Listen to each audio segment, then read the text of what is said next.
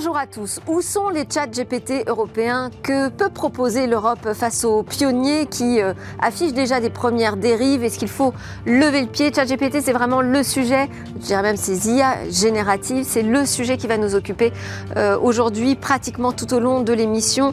Des questions qui vont être débattues avec des experts, bien entendu, comme tous les jours. L'autre sujet à la une dont je voudrais vous parler, c'est une banque, et j'ai le patron de cette banque qui nous invite à consommer avec plus de mesures. On démarre tout de suite avec cette interview dans Smart Tech.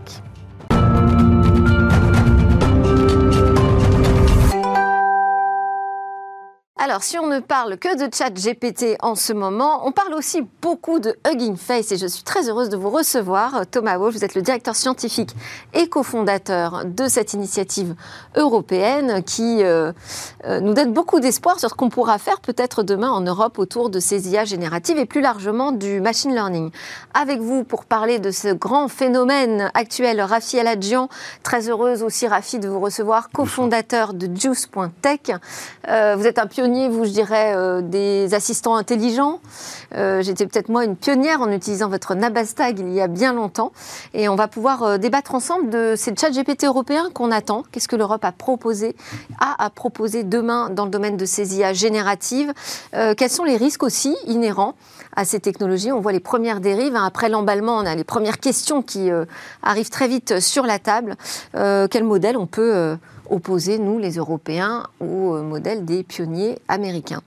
Mais d'abord, je propose que l'on écoute Kamel Naït Toutaleb. Vous êtes le président cofondateur de Only One. Bonjour, bienvenue à vous également. Merci. Euh, votre euh, entreprise, c'est une néobanque, on peut dire une banque aujourd'hui Pas encore, on l'espère un jour, mais... Alors ça va arriver, néobanque en tout cas. Néobanque écolo, si je vous mets une petite affiche rapide, en tout cas vous incitez à consommer avec plus de sobriété, ce qui est un, une tendance, en tout cas un appel euh, qu'on entend très largement, mais on l'entend rarement euh, de la part d'un patron euh, de banque et de néobanque. Est-ce que c'est compatible? Est-ce qu'on peut être dans la finance et en même temps inviter ses clients à consommer plus sobrement? C'est tout paradoxe, justement. Effectivement, la banque n'incite pas forcément à la, sobriété avec les crédits revolving, les crédits, etc. C'était un challenge il y, a, il y a quelques années. Aujourd'hui, ça ne l'est plus vraiment on a une prise de conscience qui est grandissante vis-à-vis justement du dérèglement climatique et notamment au travers des rapports du GIEC qui sont faits récemment, euh, progressivement aussi, qui amènent sur le fait que on a aujourd'hui un impact humain sur le dérèglement climatique et notamment tous ensemble, que ce soit les entreprises, les citoyens, les États, doivent faire des efforts pour justement réduire les émissions de CO2. Euh, nous, on est parti du principe où on nous a donné un chiffre euh, qui était de 10 tonnes de CO2 émis chaque année par individu et que l'objectif des accords de Paris, c'est de, réduire de 80% ses émissions. Comment on fait pour y arriver? On n'a bah, toujours pas trouvé la réponse. Hein. Bah, on espère que euh, One sera la réponse. Pourquoi? Parce que une des réponses. Une des réponses, en tout cas, effectivement. Et il, s'avère que le compte est la photographie parfaite de sa consommation. Tout y passe. Ses achats par carte bancaire, par prélèvement, etc. L'énergie y passe. Euh, et l'idée d'Only c'était de faire une mesure de l'empreinte carbone de chacune de ces dépenses. Donc on a créé un algorithme qui permet à chaque fois qu'on a une dépense sur le compte de pouvoir donner une estimation de l'empreinte carbone. L'idée, ça, veut dire que ça incite euh, chaque citoyen à réfléchir avant de, consommer. Et plus on réfléchit, moins on consomme, a priori. Bah, L'idée, c'est justement... C'est là où je me dis, c'est quand même pas très intéressant pour un banquier. Euh, oui, oui et non, parce qu'on peut à la fois être dans la sobriété, mais aussi dans le changement d'habitude de, de, consommation. Parce qu'il existe aujourd'hui des, alternatives à des marques qui sont plus polluantes que d'autres. Et l'idée, c'est justement de se dire, je pars d'une mesure et ensuite j'accompagne l'utilisateur. Et pas seulement lui donner euh, une estimation de son empreinte carbone, mais lui donner des alternatives. C'est-à-dire, comment est-ce bah, que vous faites Typiquement, euh, quand vous allez acheter au supermarché, quand vous allez acheter dans des, euh, des grandes surfaces ou même toute la partie loisirs, etc., nous, on va analyser les données, les, dépenses de nos clients, on va aller chercher tout ce qui pourrait être différent d'un point de vue carbone. C'est-à-dire que typiquement, euh, proposer d'aller acheter du seconde main, du reconditionné, des marques locales. Euh, on parlait tout à l'heure justement du, bio. Est-ce que effectivement euh, on peut aller se tourner vers des marques un peu plus engagées ou du bio? Et l'idée, c'est vraiment depuis qu'on a lancé, c'est d'agréger toutes ces données et d'aller chercher au fur et à mesure aussi des entreprises qui sont un peu plus vertueuses et de les recommander à nos clients. Et là, à partir de là, on pourra dire, pour cet achat-là, si vous aviez fait un achat autrement, vous auriez pu éviter tant de CO2. Mais ça, ça veut dire quoi? Vous allez avoir des partenaires avec qui vous allez travailler, que vous allez recommander auprès de, vos clients? Alors, pour le moment, ce ne sont pas des partenaires, on est simplement dans la recommandation. Par contre, plus tard, on va essayer de trouver un moyen de faire du cashback justement sur ces marques pour les inciter plus à aller acheter ces, euh, ces, ces produits-là. C'est un nouveau modèle économique pour la banque. Tout à fait. Ouais. Euh, et euh, est-ce que vous êtes plus cher? Parce que les néobanques, en général, on se tourne vers les néobanques. Pourquoi? Parce qu'elles ne sont pas chères. Euh, est-ce qu'avec cette contrainte, cette nouvelle façon d'aborder de, l'accompagnement de votre clientèle, est-ce que vous êtes plus cher qu'une néobanque euh, classique? Alors, tout est relatif. Hein. Si on part du principe où beaucoup de néobanques seront gratuites, euh, oui, on est plus cher parce qu'on a un abonnement à 6 euros par mois. En revanche, si on regarde en termes de fonctionnalité et sur les offres payantes des néobanques, on est moins cher. On a 6 euros alors que des offres aujourd'hui qui, euh, dans lesquelles on va avoir euh, des fonctionnalités type, type euh, les paiements gratuits internationaux, les coffres, l'arrondi des dépenses, ouais. l'agrégation des comptes. Toutes ces options, on les a et pour 6 euros par mois alors que vous allez payer peut-être 10 à 15 euros dans les autres néobanques. D'accord. Donc plus de services euh, plus embarqués, c'est comme ça que, que vous vous y retrouvez, enfin en tout cas que le client peut, peut s'y retrouver. Euh, du côté de, de, la carte de paiement. Oui. Alors c'est une carte de paiement déjà en PVC recyclé parce qu'on veut aller jusqu'au bout de notre démarche. Euh, et à chaque fois que vous allez payer avec votre carte, nous on utilise ce qu'on appelle les commissions d'interchange. Donc la banque du commerçant nous reverse une commission pour financer des projets. Donc le client a le choix dans l'application de financer le projet euh, qu'il souhaite sans coût supplémentaire pour lui parce que c'est nous qui prenons en charge le financement de ces projets. Et on les a catégorisés en, trois domaines. La protection de la biodiversité, les droits humains et euh, le financement de, projets un peu plus euh, sociaux, solidaires. Donc le, client à chaque fois qu'il va payer va cumuler ce qu'on appelle nous des ones, donc c'est une, espèce de monnaie virtuelle, et à chaque fois il pourra distribuer au gré de ses envies sur les, associations qu'il aura choisies. Euh, donc pas d'innovation spécifique en termes de techno autour de cette carte de paiement. En revanche, euh, One, c'est aussi un peu une boîte tech puisque vous êtes capable d'analyser automatiquement les tickets de caisse. Parfaitement. Pour reconnaître justement quel est l'éco-score finalement de, de, mon achat. Bah, dans FinTech, il y a Fin et Tech. Ouais. Effectivement, la partie Tech est justement le, le, la première technologie, c'est l'algorithme de mesure, en tout cas d'estimation de l'empreinte carbone. On allait un peu plus loin parce que nos clients nous demandaient, voilà, quand je vais au supermarché, vous ne savez pas forcément ce que j'achète. Bah, Qu'à cela ne tienne, on a créé justement cet algorithme, le second, qui est un OCR qui va lire le ticket de caisse et aller produit par. Donc OCR, c'est la reconnaissance visuelle Tout à fait. Et on est aujourd'hui à 98% de reconnaissance des articles sur les tickets de caisse. On a eu un gros travail qui a été fait justement sur les libellés qui sont totalement différents d'une enseigne à une autre, et pour donner l'empreinte carbone du produit et donner aussi l'analyse du cycle de vie. C'est-à-dire qu'on va donner aujourd'hui le poids sur l'agriculture, l'emballage, le transport, etc. et donner un peu plus d'informations justement sur le, sur le produit. Donc ça, ça fait penser à Yuka et, ah. et Yuka, ils ont quand même pas mal de, de problèmes, non? De procès aussi alors, nous, on n'est pas dans, le, euh, dans la partie. Parce que là, vous allez toucher à l'industrie euh, alimentaire. Euh, en fait, c'est. Très sensible sur ce sujet. Les grandes marques, aujourd'hui, déjà ont une obligation de faire leur bilan carbone. Les grandes entreprises l'ont déjà. Donc, ce n'est pas quelque chose de nouveau. C'est simplement que nous, on va donner l'information directement aux consommateurs on lui apporte directement cette information. D'accord. Donc, en tout cas, pour l'instant, personne ne s'est mobilisé. Enfin, j'ai pas ah, vu d'annonce. Euh... ok. Euh, sur le, le, le, la, le, fait de flécher de manière plus intelligente l'épargne des Français. Donc, vous dites pour l'instant, on n'a pas encore de, de partenaire. Vous avez créé une marketplace. Oui. Tout à fait. Parce que le, le principe était aussi, lorsqu'on ne consomme pas, on épargne en général. Et ouais. l'idée de l'épargne, c'est de dire qu'aujourd'hui, euh, on ne sait pas vraiment à quoi euh, sert notre épargne. Euh, on peut avoir de l'épargne qui va totalement à l'encontre de nos valeurs. Et le principe de cette marketplace, c'était d'aller chercher des partenaires euh, qui proposent de l'épargne, de l'investissement, euh, avec cette volonté aussi de flécher l'argent de cette épargne vers des euh, projets de transition écologique, des projets de Donc là, vous avez noué des premiers partenariats oui. pour cette partie épargne. Tout à fait. Okay. Aujourd'hui, on est partenaire d'une dizaine d'entreprises. On a notamment une assurance vie qui a cette particularité de flécher l'argent uniquement sur des, euh, des, fonds labellisés, donc Greenfin, ISR, etc. On est partenaire de plateformes aussi de crowdfunding parce que l'idée aussi de, c'est de financer l'économie réelle, de financer des PME à impact. Et donc là, on a noué des partenariats avec des, des plateformes de crowdfunding qui le, font bien. Euh, aussi sur la, transition énergétique, notamment un partenaire qui s'appelle Enerfip, qui finance des projets de transition écologique et des projets de, de fermes photovoltaïques. Donc l'idée, c'est aussi d'accroître cette marketplace. Et on peut y avoir accès, euh, qu'on soit client ou non, de la banque euh, Only One Alors pour le moment, elle est réservée aux, aux clients Only One. Ok. mais on ne s'interdit pas le fait de pouvoir la mettre à disposition du plus grand nombre pour justement faire en sorte que le maximum de personnes puissent accéder à cette marketplace. Bah oui, parce que si je lis votre profession de foi, vous dites qu'il faut changer le modèle financier actuel ancré depuis des décennies, ça va nécessiter du temps, il faut déconstruire ce mécanisme. Parfaitement. Et là, c'est de la même manière, c'est de dire qu'au final, est-ce que l'intérêt économique prime justement sur l'intérêt du bien commun et, je pense que l'idée de mettre à, disposition cette marketplace au plus grand nombre permettra à un maximum de personnes de, sauter le pas et de se dire qu'au final, euh, on agit tous dans le même sens et, euh, et d'être aidé aussi à trouver les bonnes solutions, c'est aussi important.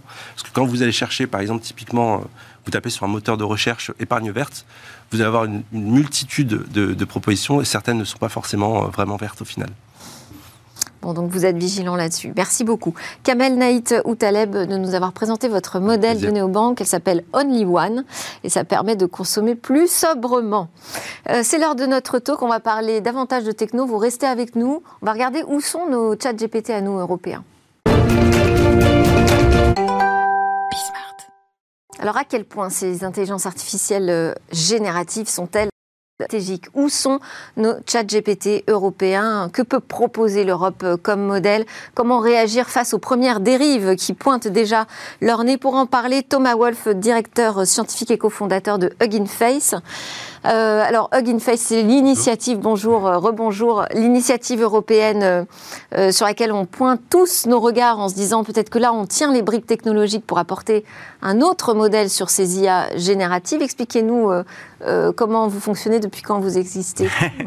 oui, alors Hugging Face a, maintenant six ans. On a, commencé, hein, comme beaucoup de startups, on a pivoté, on a commencé sur un modèle très différent puisqu'on développait un jeu D'où le, nom euh, un peu moins sérieux, peut-être que ce nos. nos gros euh, câlin, c'est ça le visage un peu Voilà, c'est l'emoji avec euh, deux mains sur le côté. et puis en fait, en développant ce jeu qui était qui était une sorte de, de, Tamagotchi, hein, de chatbot amusant, on a open sourcé une partie de notre technologie, une partie des briques technologiques. Et là, il y a eu un engouement vraiment énorme de la communauté tellement qu'au bout de quelques mois, on s'est retrouvés à travailler tous sur la partie open source, euh, partage euh, et communautaire. Et donc, on a décidé de pivoter. Euh, sans regret d'ailleurs, puisqu'on est, on est, on est maintenant vraiment devenu une sorte de, plateforme centrale. Et donc la mission en fait qu'on a, c'est de, catalyser euh, les efforts communautaires, d'offrir une plateforme de partage des modèles. Alors on, parle souvent d'IA, on voit souvent ces IA privées qui sont derrière des, sortes de boîtes noires euh, de GAFA ou d'entreprises euh, affiliées au GAFA. nous, on pense que c'est pas du tout la, vision qu'on veut pour l'avenir de cette technologie. On veut que ce soit vraiment une sorte de, de bien commun. On prend c'est une technologie vraiment fondamentale. Hein. On, a ici des, pionniers d'Internet. Je pense que c'est vraiment une technologie qui va redéfinir la manière dont on interagit avec nos objets. Il faut que cette IA soit accessible à tous. Que en tout cas, c'est le modèle. Avec vous, pour parler de ce sujet, donc Raphaël Adjian, vous vous évoquez les pionniers. C'est notre pionnier, évidemment, pionnier d'Internet, pionnier des assistants intelligents. Euh, moi, je ne vais pas remonter au Minitel, mais euh, voilà, on peut. on peut. des cheveux blancs qui vont bien avec. Euh, de euh, l'Internet mobile, l'Internet des objets, notamment le Nabastag, le lapin, qui nous donnait des informations. C'était assez incroyable à l'époque. Vous étiez là avant les premiers assistants intelligents qui sont aujourd'hui très développés. Aujourd'hui, vous êtes le patron fondateur de Juice.tech.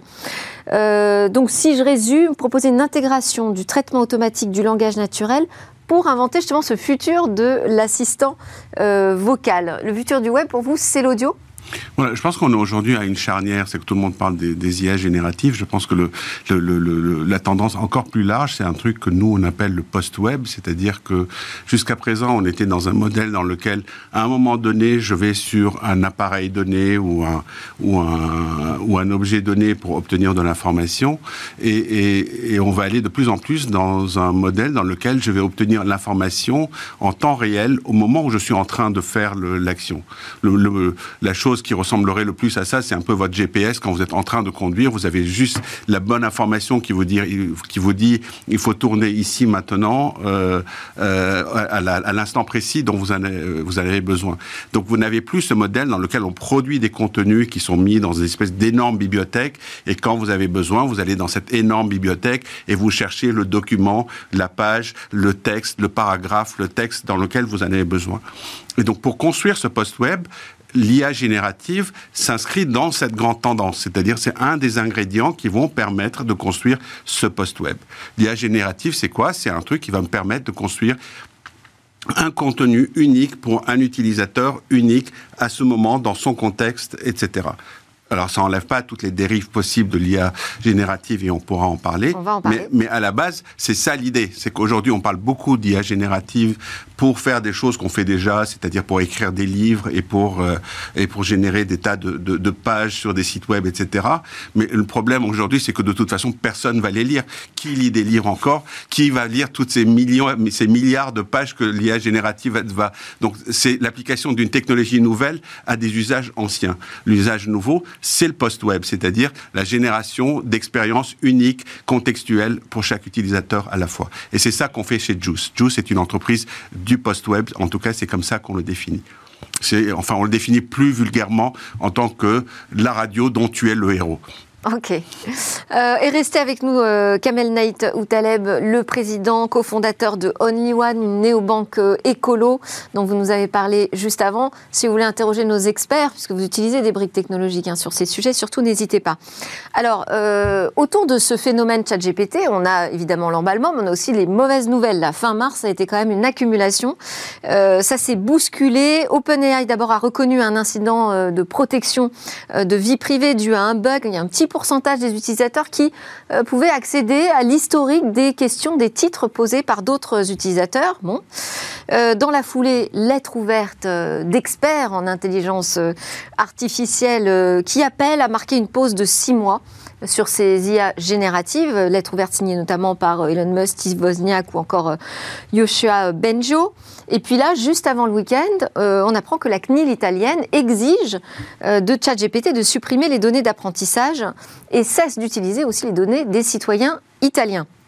Alors, pour non-conformité au règlement sur les données personnelles, sur la protection des données personnelles, le RGPD européen, donc euh, c'est la question du consentement là qui, est au cœur euh, de ce, de ce débat.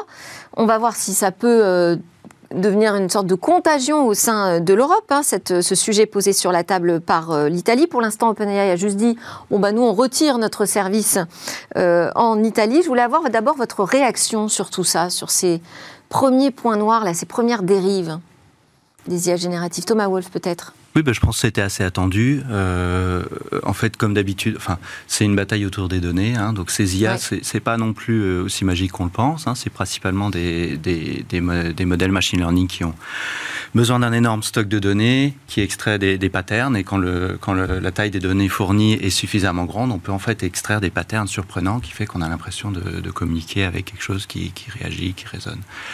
Euh, donc sur ces données, euh, il y a la question de d'où viennent-elles, à qui appartiennent-elles. Il y a les données qu'on utilise pour l'entraînement, et puis la question qui est plus gênante aussi, je pense, c'est les données qu'on envoie quand on l'utilise. C'est-à-dire que ces IA, euh, la plupart des IA aujourd'hui ne pouvant pas être téléchargées et utilisées en local, on est obligé d'envoyer ces données à un serveur américain. Mm. Et d'ailleurs, pendant très longtemps, OpenAI utilisait les données pour réentraîner leur modèle. hein. Absolument. Donc, euh, donc il y a cette grosse question. Euh, et quand on parle de souveraineté, je pense que c'est une question importante en Europe. Est-ce qu'on a envie que, si cet outil devient vraiment fondamental dans la vie de tous les jours, est-ce qu'on a envie que toutes nos données passent par un système de traitement qui est, euh, qui est aux États-Unis? Euh, votre réaction, Raphaël Adjan, sur euh, ces premiers euh, débats? Non, je pense que Thomas est- a entièrement, euh, a entièrement raison. Bon, par ailleurs, il y a des tas de, de, de, de choses qu'on raconte autour des IA génératives et de ChatGPT qui sont un peu, un peu de, de, de, de l'emballement. Le, le problème aujourd'hui principal, c'est le fait qu'on a un leader mondial qui est OpenAI contre lequel tout le monde essaye de, batailler. On avait les GAFA et maintenant on a juste O, O OpenAI. Jamais une entreprise n'a eu euh, aussi mal porté son nom parce que tout ce qui est caractéristique avec OpenAI, c'est qu'ils sont pas ouverts du tout et qu'on ne sait pas du tout les traitements qu'ils font, ce sur quoi leurs leurs modèles ont été entraînés.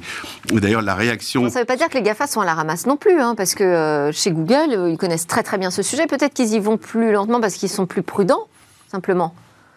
Oui, en tout cas, aujourd'hui, ils sont en train de, ramer euh, derrière. Et ce qui s'est passé en Italie était assez révélateur parce que, au final, si OpenAI a été, euh, a été banni en Italie, c'est par volonté d'OpenAI, pas par la volonté des Italiens. C'était une, espèce de, position un peu d'arrogance en disant, puisque c'est comme ça, on vous, euh, on vous extrait de OpenAI, vous avez qu'à vivre avec ça et on verra bien si les, les Italiens vont être contents avec ça. Donc, l'espèce d'arrogance avec laquelle OpenAI a réagi à, aux de l'autorité euh, euh, de, la vie euh, privée italienne était assez révélatrice de, cette attitude d'arrogance, etc. et, ça se des dangers partout en Europe, ils ne vont pas pouvoir se couper du marché européen. OpenAI, Microsoft, premier partenaire d'OpenAI.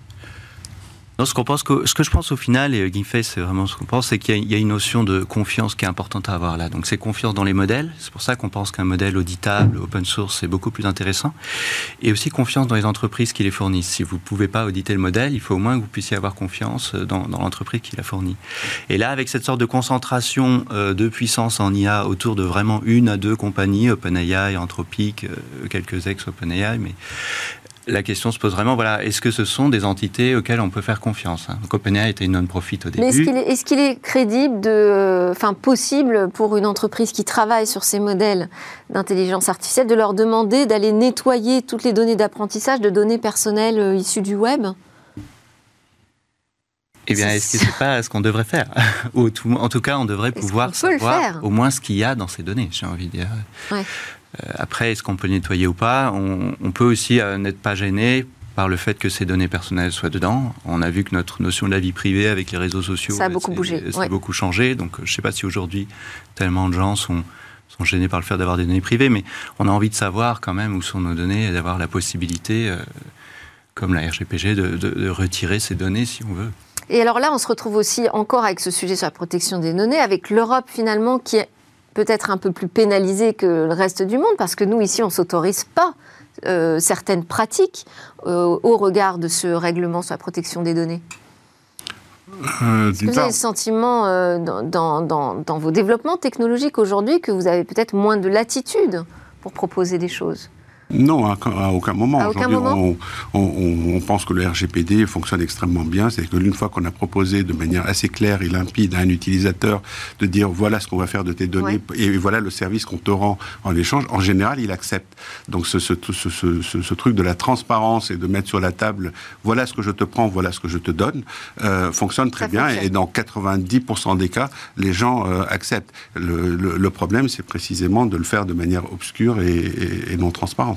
Et, euh, on ne peut pas non plus, j'imagine en Europe, se priver de ChatGPT. Quand, quand, vous dites, Rafi, que c'est une mesure punitive de leur dire ah bah, vous n'êtes pas content, on vous enlève ChatGPT, c'est vrai que c'est un peu une mesure punitive, parce qu'aujourd'hui, on, on, sait que ces IA génératives sont hyper stratégiques. Alors, se priver de ChatGPT, bon, euh, pourquoi, pourquoi pas? Ce qu'il faut surtout, c'est construire, je pense, nos propres ChatGPT en Europe. C'est ça qui, je trouve, beaucoup plus intéressant. Et on a les moyens, on a, je pense qu'il ne faut pas être du tout euh, défaitiste. Euh, je pense on a les moyens, on a des supercalculateurs que nous envient les Européens, qui sont plus puissants que les calculateurs publics américains, je veux dire, pardon. on a aussi des, des, talents qui sont exceptionnels, qui d'ailleurs, avec un petit peu la chute d'attraction de Meta, de Google, ont tendance à revenir euh, en France. J'entends beaucoup de gens qui créent leur, leur start-up maintenant. Donc je, moi, je ne suis pas très inquiet que dans quelques années, on, puisse avoir des chat GPT européens qui soient... Euh, Mais ce serait combien d'années Et est-ce qu'on a le temps d'attendre des années? Bah là, c'est tout l'enjeu d'essayer de catalyser euh, mm. ce mouvement. Euh, c'est ce qu'on essaye de faire. C'est pour ça qu'on a créé Bloom, pour montrer que des, des, modèles européens de grande taille sont possibles. D'ailleurs, sur Bloom, on a fait un travail sur les data qui était très. Donc, Bloom, c'est une IA générative Oui, oui. Alors, Bloom, c'est une IA générative qui a été entraînée, euh, qui a été entraînée en France. Donc, il y a plusieurs versions. Il y a Bloom, Bloom Z, mais c'est une IA qui a, qui a la taille de, de GPT-3, qui est entraînée sur d'autres langues d'ailleurs que, que l'anglais, sur 46 langues qui couvrent le français et en fait les langues les plus parlées dans le monde. Et Bloom a été entraîné par un, consortium euh, ouvert donc l'idée, c'était que tout le monde pouvait euh, rejoindre le projet pour euh, voir ce qui se passait, participer à la création des données, participer à l'apprentissage du modèle, participer au débat éthique et légaux sur comment ça se passe. Et donc on a, on a d'ailleurs un corpus de données qui est très très différent, parce que pour la moitié, il a été collecté de manière, de manière opt-in, c'est-à-dire les gens ont proposé des données à ajouter. et on a un modèle... Donc pas de problème sur le consentement Voilà, alors pour la moitié seulement. C'était un premier pas, Bloom, c'est un modèle de recherche. Mais on pense que ça, c'était surtout euh, une sorte de, preuve qu'on peut entraîner en Europe des modèles de cette taille. Et ce que je vois dans, le, dans les suites, c'est qu'il y a énormément de modèles qui se créent soit des consortiums académiques euh, européens, soit des startups. Il y a tout un écosystème qui commence à apparaître. Oui, il y a une, une start-up que tout le monde regarde, la Dust, en France parce que euh, le cofondateur est un ancien d'OpenAI. Alors on se dit ah tiens, on tient peut-être la solution miracle pour euh, vraiment proposer un autre euh, un autre modèle plus européen. Vous pensez que ces IA génératives c'est hyper stratégique pour l'Europe? On doit absolument se positionner sur ce sujet, Rafi? Je pense que oui, elles sont stratégiques. Est-ce que maintenant, est-ce qu'il est trop tard pour rattraper le train? Euh, bon, contrairement à Thomas, je pense que peut-être, mais il ne faut pas être défaitiste.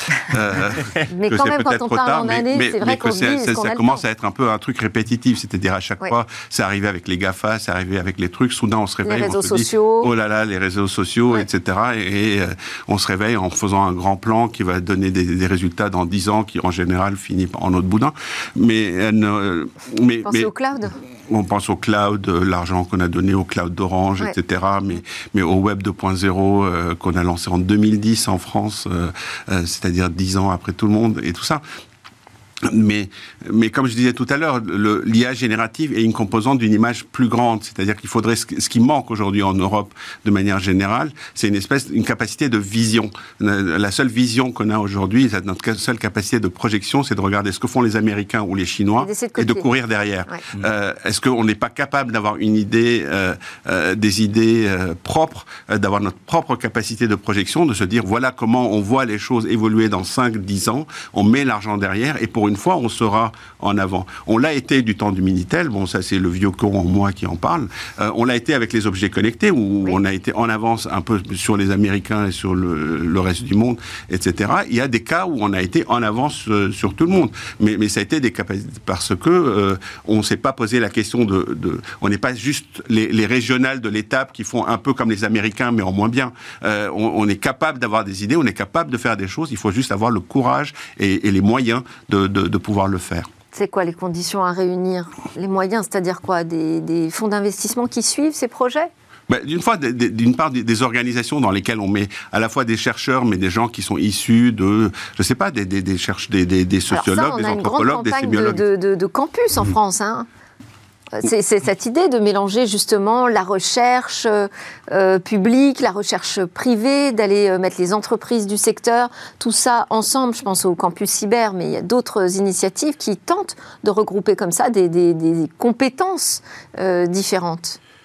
Pour autant, on ne voit pas émerger encore, comme vous le dites, hein, de, de vision puissante de l'Europe sur ces sujets si ça commence vraiment, mais je, je, pense que je suis vraiment aligné avec ce que dit Rafi, c'est-à-dire qu'il faut, il faut, il faut pas qu'on essaie de copier, il faut faire vraiment notre manière. On, a beaucoup de success stories en tech quand même en Europe, mais on, l'a toujours fait différemment des Américains. On l'a toujours fait avec, par exemple, une approche open source, euh, VLC ou ce genre de choses. Ce sont des, des success stories euh, qui sont françaises. C'est cette approche différente, euh, et je pense que c'est là qu'il faut qu'on, c'est là qu'il faut qu'on aille faire valoir nos forces. On parle beaucoup de l'open source nous dans, dans, dans Smart Tech. Hein. c'est un sujet qu'on essaye de défricher régulièrement. Euh, vous pensez que ça, c'est une, façon de proposer un modèle différent? Ah bah oui, et puis long terme. Parce qu'ils font de l'open source aussi aux États-Unis. Hein. Mais ils le font, ils le font vraiment pas pareil. Et d'ailleurs, GameFace, on n'a jamais vraiment suivi le, le, livre de la Silicon Valley, hein, le, Startup Book, euh, parce que cette vision open source collaborative, ils, l'ont pas. Et je pense que c'est un bon exemple très long terme pour dire pourquoi je suis confiant. C'est comme ce qui se passait au début des années 2000 entre Windows et Linux. On pensait que Windows allait gagner avec les modèles privés, euh, le, source code fermé.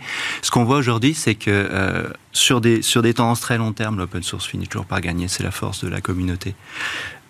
Microsoft est devenu la plus grande boîte open source qu'on peut voir aujourd'hui. Hein. Linux, c'est la base de, tout ce mm. qui fait tourner le monde aujourd'hui.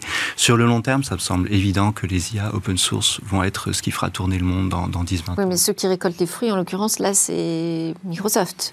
On a aussi des startups européennes, euh, GitLab, on a des startups euh, d'open source qui, qui, réussissent. Hein. Euh, non, je pense que c'est juste un modèle différent. Et, aussi ces IA euh, génératives, là, bon, alors c'est un peu le, buzz du moment, hein. on passe euh, d'une euh, technophone à une autre pratiquement, mais de toute façon, le mouvement de fond, c'est quoi? C'est l'intelligence artificielle ou c'est l'intelligence artificielle générative aujourd'hui?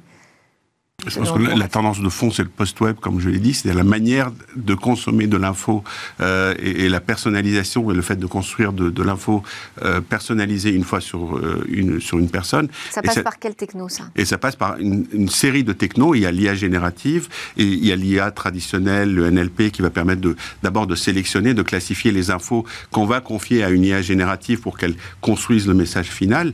Mais ça rentre aussi avec une partie hardware, par exemple la réalité augmenter les, oreillettes, c'est-à-dire tout ce qui va permettre de diffuser de l'information en contexte à l'endroit où je suis, c'est que l'info dont j'ai besoin ici et maintenant, ça participe de cette grande révolution. Donc l'adage chinois dit quand le doigt montre la lune, l'imbécile regarde le doigt. Il ne faut pas se fixer sur l'IA générative qui est qu'une composante. Il faut voir où est-ce que tout cela euh, se mène et se mettre sur les rangs. Et peut-être là, pour le coup, on n'est peut-être pas en retard pour aller construire ce, ce, ce, post-web où il y a encore tout à faire. Vous pourriez travailler ensemble, par exemple. Absolument, évidemment. Et, et, et, sur ce post-web, vous avez, vous avez l'air d'être plutôt euh, aligné. Absolument. Vous avez une question pour nos, experts sur ce sujet? Euh, bah, écoutez, la vraie question, enfin la question que moi je me pose aujourd'hui, c'est, enfin ça répondait, enfin vous avez déjà apporté des éléments de réponse. C'est qu'est-ce qu'on attend aujourd'hui, euh, plutôt que d'être dépendant des, pays américains ou enfin des pays très technologiques, c'est que euh, comment aujourd'hui on fait euh, avec les moyens qu'on a, parce que vous parliez de, de, fonds, enfin en tout cas de, financement.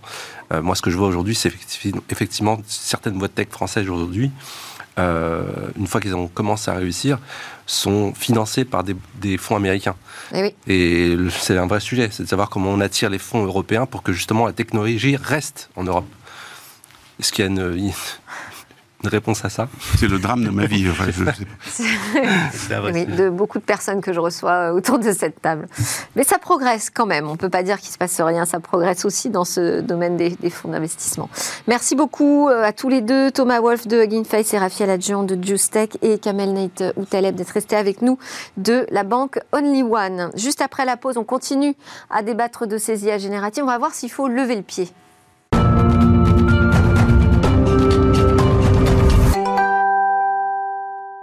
Deuxième partie de Smart Tech, on reste sur ce euh, fil rouge, ChatGPT, les IA génératives. On en parle avec euh, David Lacomblette pour euh, son point de vue. David Lacomblette, le président de la Villa Numéris. Bonjour David. Bonjour Delphine.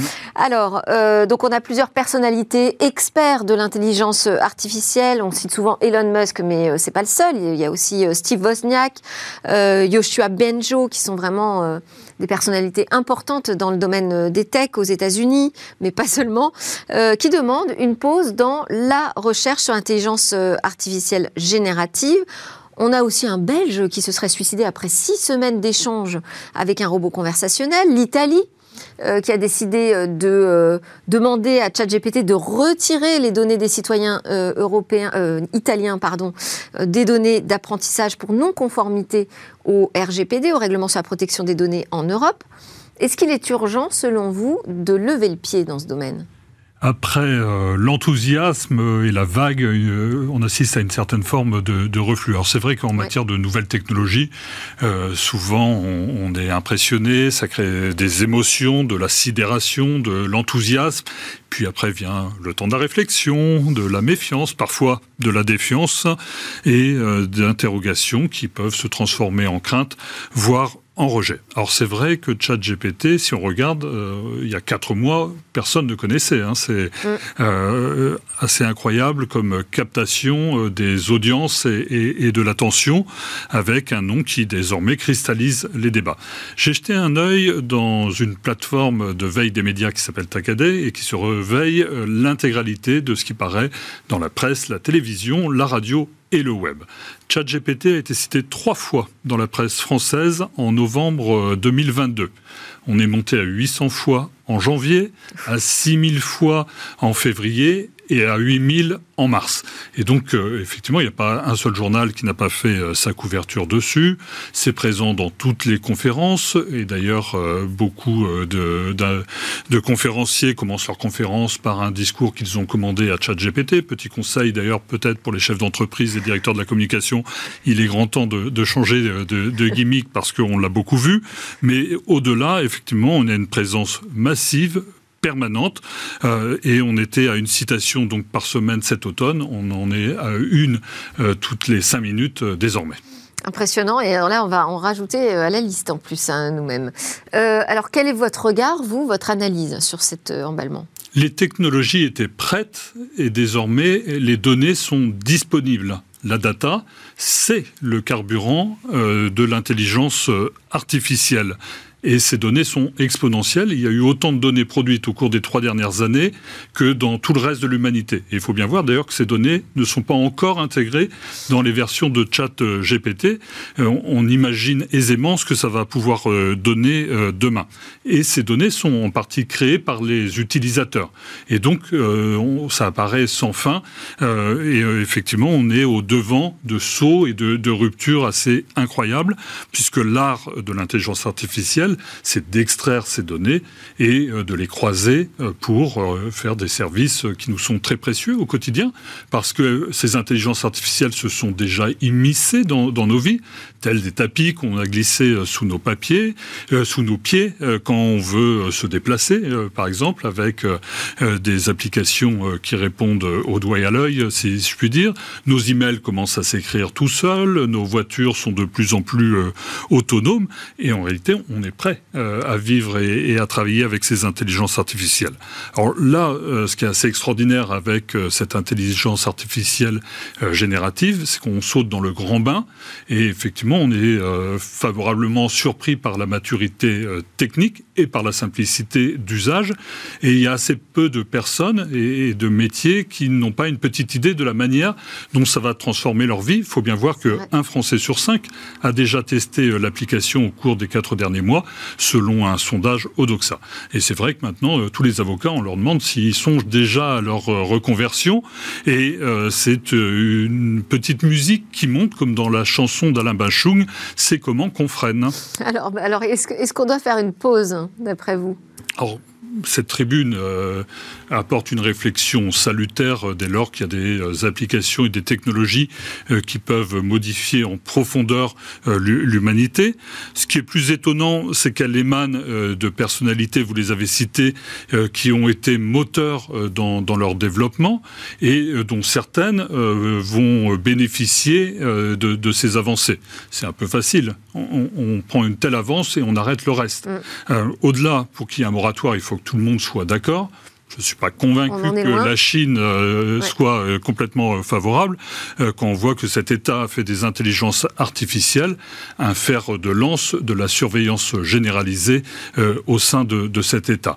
Donc on va tout droit, non pas dans une guerre, mais un affrontement entre deux puissances technologiques efficientes que sont la Chine Asie-Pacifique d'un côté et les États-Unis d'Amérique de l'autre. Et l'Europe alors? L'Europe n'a pas dit son dernier mot. On l'a vu euh, sur euh, le, plateau euh, précédent.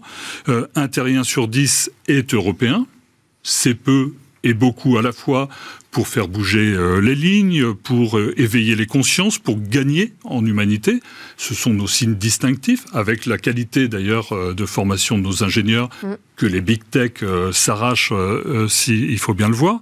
On a su innover en matière réglementaire et légale avec, par exemple, le RGPD, le règlement pour la protection des, des, consommateurs dans le maniement des données.